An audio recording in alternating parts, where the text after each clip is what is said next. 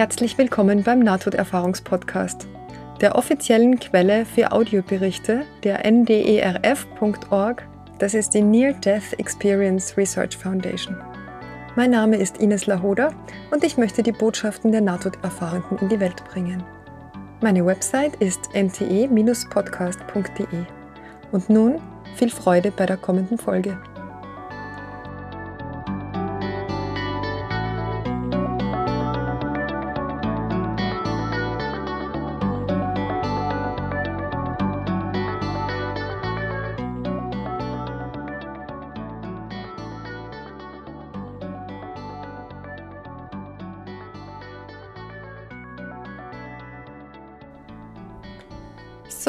Heute gibt es die Geschichte von John. John hatte als Kind Asthma und kam da immer wieder in lebensbedrohliche Zustände. Und von einem Mal erzählt er uns hier. An einem Wochentag wachte ich gegen 7 Uhr morgens mit Atemschwierigkeiten auf. Wie gewöhnlich, da ich öfter unter Asthmaanfällen litt. Ich weckte meine Mutter, erzählte es ihr und sie gab mir Atemspray und einige Fedrabarb. Das ist wohl ein Medikament. Das wirkte aber nicht, also musste ich wieder einen Abstecher zu den Ärzten machen. Ich landete oft bei den Ärzten und sehr selten in der Klinik. Gegen 8.30 Uhr kam ich zu den Ärzten, musste aber warten bis 10.30 Uhr, ehe ein Arzt bemerkte, dass ich in Schwierigkeiten war und blau anlief. Also wurde ich hastig in die Chirurgie gebracht, wo mir einige Spritzen verabreicht wurden. Ich weiß nicht, was darin war, aber sie wirkten nicht, und mein Zustand verschlimmerte sich. Gegen 11.30 Uhr wollte meine Mutter nicht mehr auf die Ambulanz warten, die mich in die Klinik bringen sollte, und brachte mich in ihrem Wagen dorthin. Während wir zur Rezeption hasteten, sagte man uns, wir sollten gleich mit dem Lift hochfahren. Als wir in den Lift hineingingen, sagte mir meine Mutter, es wäre in Ordnung und jetzt würde alles gut werden. Aber ich wusste, dass sie nicht sicher war. Sie wollte mich beruhigen. Also gab ich auf und entspannte mich und flüsterte Danke, Mami. In diesem Moment wurde ich nach hinten weggezogen, quer, fort von meinen Augen. Ich steuerte mit erstaunlicher Geschwindigkeit in einen Tunnel. Es war, als ob alles andere sich bewegte, nicht ich, und ließ meine Augen hinter mir zurück wie zwei weit entfernte kleine Löcher, bis sie komplett weg waren. Aber ich konnte schwach hören, was geschah. Nach etwa fünf Minuten kam ich an einen Ort, den ich nicht sehen konnte, aber den ich fühlen oder spüren konnte. Ich fühlte eine überwältigende Freude und Liebe über mich kommen, wie einen Strom, der durch meinen Körper ging. Ich bemerkte die Gegenwart meiner Dame in Weiß. Sie war gekommen und hieß mich willkommen. Es war keine verbale Kommunikation. Es war eher, als könne ich fühlen, was sie wollte. Ich schien die Antworten auf meine Fragen zu wissen, ehe ich sie zu Ende gedacht hatte als hätte ich sie immer gewusst. Ich wurde gefragt, ob ich gern dort war und ob ich bleiben möchte. Selbstverständlich wollte ich das. Schien aber das Wissen zu bekommen, dass, sollte ich zurückkommen, ich dieses Wissen nicht mitnehmen könne. Ich bemerkte, dass ich auch den Zweck des Lebens wusste und was ich zu tun hatte, falls ich zurückging. Aber es war hauptsächlich hypothetisch, weil ich nicht wirklich zurück wollte. Ich glaube, die Erfahrung schien dort sehr lange zu dauern, etwa zwei Stunden. Die meisten Erinnerungen blieben dort. Aber in unserer Welt waren es ungefähr 15 Minuten. Diese Wesen, Geister oder welche Worte man auch immer benutzt, um diese Wesen zu beschreiben, waren nicht aus Fleisch und schienen nicht denselben physischen Begrenzungen wie wir zu unterliegen. Als ich dort war, war ich tatsächlich so wie Sie. Ich war seit dem Alter von drei Jahren, also vier Jahre vorher, auf diese Erfahrung vorbereitet, da ich von einer Dame in einer weißen Robe mit Kapuze besucht wurde. Sie hatte ein Seil als Gürtel und Sandalen an den Füßen und sprach kein einziges Mal mit mir. Es war nicht nötig, ich schien zu wissen, dass sie auf mich aufpasste. So oder so, es wurde Zeit für mich, ihnen zu antworten, was ich tun wollte, bleiben oder zurückgehen. Und in dem Moment hörte ich die Nachricht des Arztes an meine Mutter, dass ich gegangen war. Er sagte, es tue ihm leid. Ich fragte meine Mutter, ob ich tot war, als ich zurückkam, weil ich den Arzt das sagen hörte. Und sie war geschockt.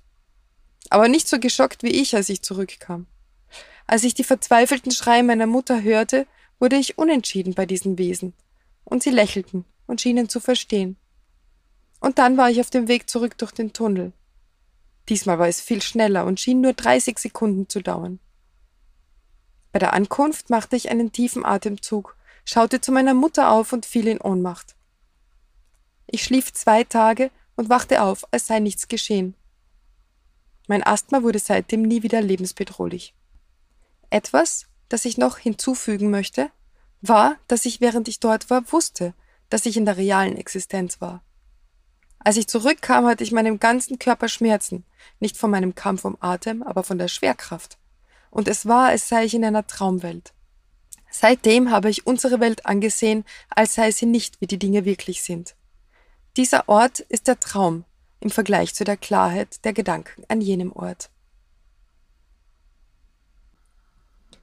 Ja, das ist jetzt also eine Nahtoderfahrung von einem Kind, sieben Jahre, der vorher noch nie was von Nahtoderfahrungen gehört hat, der aber anscheinend im Alter von drei Jahren schon einmal mit dieser Wesenheit zu tun gehabt hatte, die er dann seine Dame in Weiß nennt. Und er hat da mit sieben also diesen schweren Asthmaanfall und die Medikamente wirken nicht. Und als sie dann in der, im Krankenhaus sind, da passiert es dann, dass er wohl fast stirbt. Und ähm, ich finde es interessant, wie er das beschreibt, den Tunnel. Also er wird nach hinten weggezogen und lässt seine Augen hinter sich.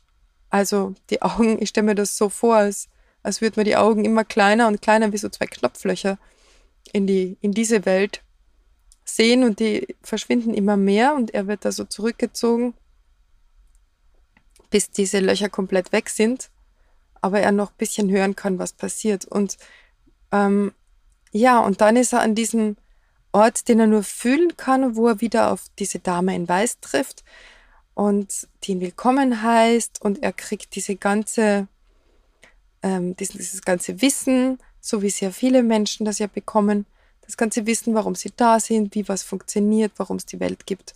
Einfach dieses ganze gesammelte universelle Wissen, das man aber nicht mitnehmen kann. Und auch bei ihm ist es so wie bei allen, dass es keine verbale Kommunikation ist, sondern dass er das vermittelt bekommt. Er schreibt eher, als könnte ich fühlen, was sie wollte. Ähm, ich, ich schien die Antworten auf meine Fragen zu wissen, ehe ich sie zu Ende gedacht hätte. Und das ist, das ist anscheinend die Art der Wissensvermittlung, wie sie außerhalb unserer physischen Realität passiert. Dass, dass man einfach Zugriff hat auf das gesammelte Wissen, ohne dass man die Frage direkt formulieren muss oder an wen richten muss.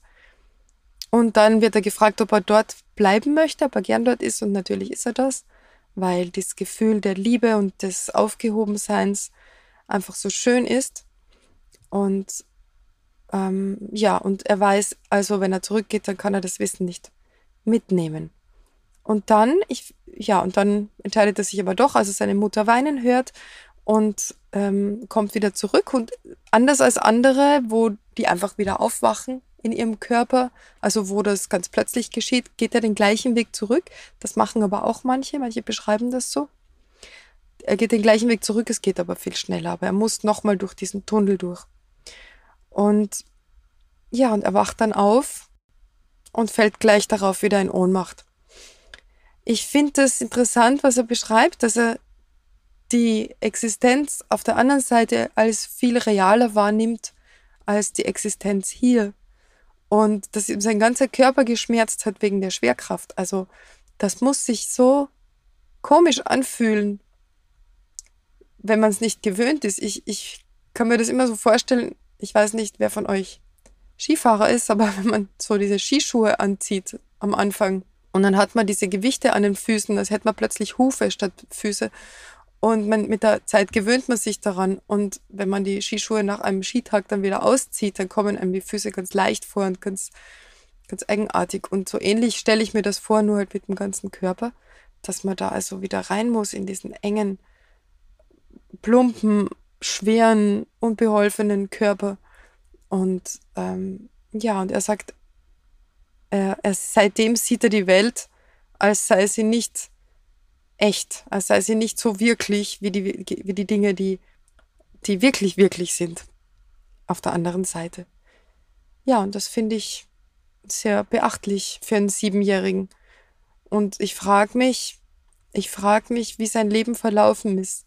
Ich schaue mal nach, was er da so schreibt. Ah ja, er schreibt, er hat manchmal Déjà-vus. Zum Beispiel, er weiß, was als nächstes gesagt werden wird und die Ereignisse, die geschehen werden, so ungefähr fünf Minuten bevor es geschieht. Er hat Wissen, das er nicht hier gelernt hat, wie zum Beispiel Kultrituale. Und obwohl er nie an so etwas teilgenommen hat, er sieht Auras, er sieht Geister. Ähm, er sieht Geister und wenn er die Geister sieht, was selten vorkommt, dann wird ihm kalt, auch wenn das Wetter gerade sehr heiß ist.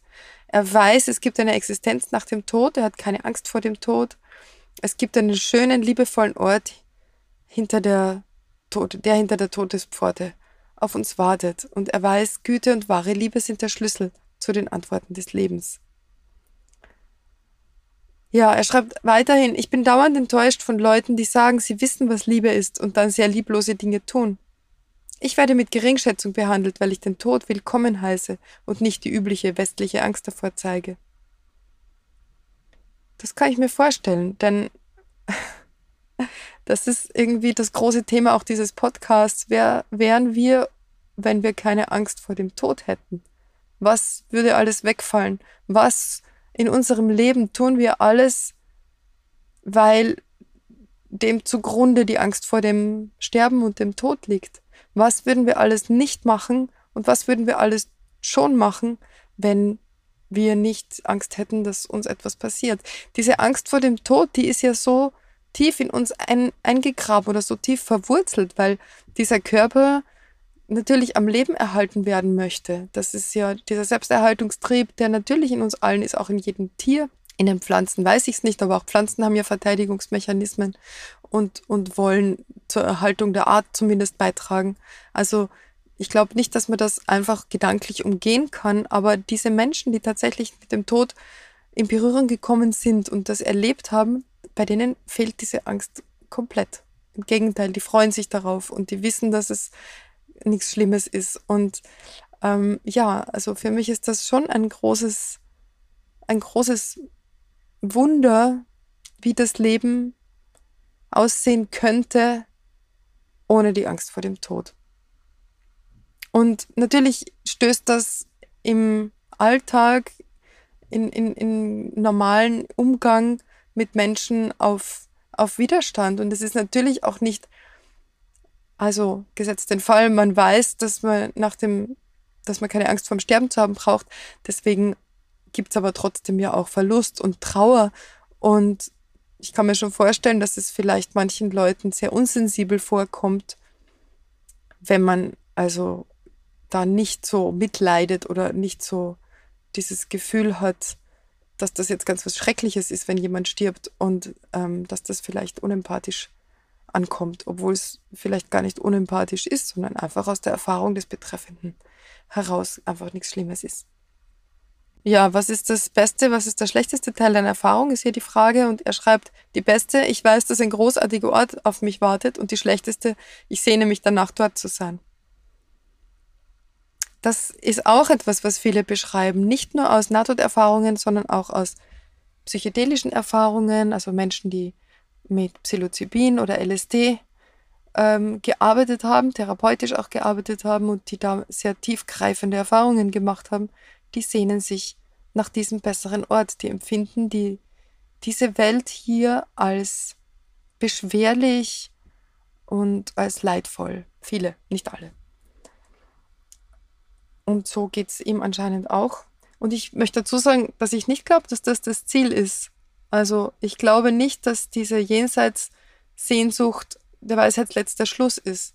Denn für mich ist es so, dass wir erst wirklich bereit sind zu gehen, wenn wir wirklich bereit sind, hier zu leben und hier anzukommen mit allem, was dieses Leben hier auf der Erde mit sich bringt. Wir begeben uns hier auf diese Spielfläche, auf diese Spielfläche des Lebens, auf das Spielbrett sozusagen, auf die Bühne und dann macht es ja nur Spaß, wenn wir wirklich teilnehmen daran und wenn wir uns jederzeit darüber bewusst wären, dass wir spirituelle Wesen sind, die eine menschliche Erfahrung machen. Ich glaube, es wäre nur der halbe Spaß, unter Anführungszeichen wieder. Gut, mehr schreibt er hier nicht. Also das ist jetzt ähm, John. Und ich finde, das ist eine sehr, sehr schöne Erfahrung. Äh, man kann sich das auch schön bildlich vorstellen, wie er da durch diesen Tunnel saust und die, die Augen immer kleiner werden und er da in diese andere, in diesen anderen Zustand kommt, in diesen, an diesen anderen Ort. Ähm, und auch welche Auswirkungen das auf sein weiteres Leben hat. Ähm, ja, es ist schade, es steht nicht da, wie alt er ist. Leider, weil es ist natürlich ein Unterschied, ob der jetzt 20 Jahre alt ist oder ob er jetzt da 50 ist schon und das als Siebenjähriger hatte. Ja gut, wir wissen es nicht. Also, damit ist die Geschichte für heute zu Ende. Vielen Dank, dass ihr wieder dabei wart. Ähm, folgt mir gern auf Instagram und Facebook. Ich würde euch auch einladen, äh, ein bisschen äh, auf Instagram oder auf Facebook, wo ihr wollt, in, auf einer der Seiten, äh, eure Gedanken zu den einzelnen Episoden zu schreiben. Ich denke, man könnte sich da auch schon austauschen. Ich habe auch schon überlegt, eine Gruppe zu öffnen, eine, eine Gruppe zu diesen Podcasts, wo, also auf Facebook, wo man sich dann austauschen kann oder vielleicht auch auf Telegram. Was haltet ihr denn davon? Kommentiert es mir doch mal unter den Post auf Facebook oder auf Instagram von diesem Beitrag. Das, das würde mir schon, glaube ich, gefallen. Und ja, vielen Dank für die, die an der Umfrage teilgenommen haben. Ich bin jetzt also ganz überrascht über die Antworten. Also ganz überrascht bin ich nicht, aber es waren doch sehr viel mehr, als ich gedacht habe, die den Podcast hören, weil sie wissen wollen, was danach kommt. Und äh, sehr viel weniger, als ich geglaubt habe, die sich tatsächlich fürchten vor dem Tod. Und es gibt auch einige, die sagen, sie hören das gern zum Einschlafen. Das freut mich auch. Ich bin gern die Einschlafvorleserin. ja, also wie gesagt, folgt mir auf Instagram und Facebook, schaut auf meine Homepage, da gibt es die Bücherliste. Äh, ihr könnt euch für den Newsletter eintragen. Ich habe mir jetzt sehr vorgenommen, tatsächlich auch mal ein bisschen regelmäßig zu schreiben über Dinge, die, äh, die vielleicht interessant sind für euch. Und ja, genau. Und bis dahin ähm, wünsche ich euch wie immer alles, alles Liebe. Vielen Dank fürs Zuhören und bis zum nächsten Mal.